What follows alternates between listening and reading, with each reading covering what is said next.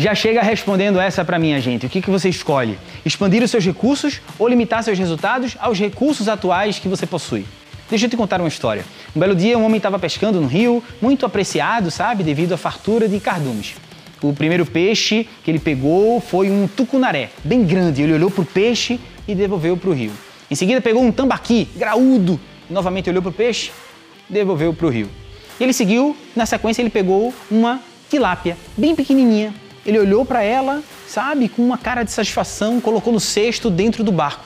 E aí tinha outro pescador do lado, né? Viu aquilo de longe e não conseguia entender a lógica. Então, curioso, ele se aproximou do primeiro pescador e perguntou: Meu amigo, explica para mim, eu não consigo entender. Você pega um peixe grande, devolve para o rio. Pega um peixe pequeno, coloca no cesto? Não era para ser o contrário?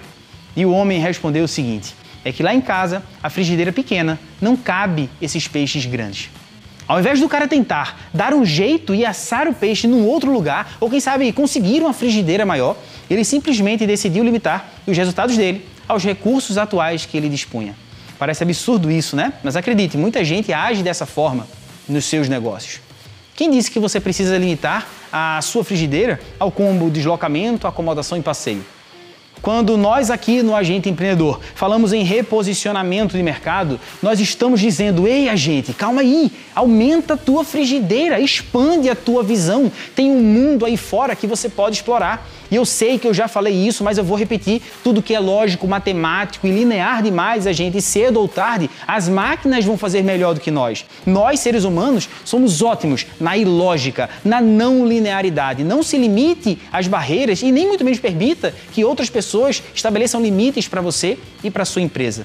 Fazer um reposicionamento de mercado não significa zerar o jogo e começar tudo outra vez. Ao contrário, é olhar para tudo que você já construiu e reembalar reinventar a gente, criar algo a partir do que já existe, transformar a si, a sua empresa, transformar o seu cotidiano. Não limite seus resultados, expanda os seus recursos.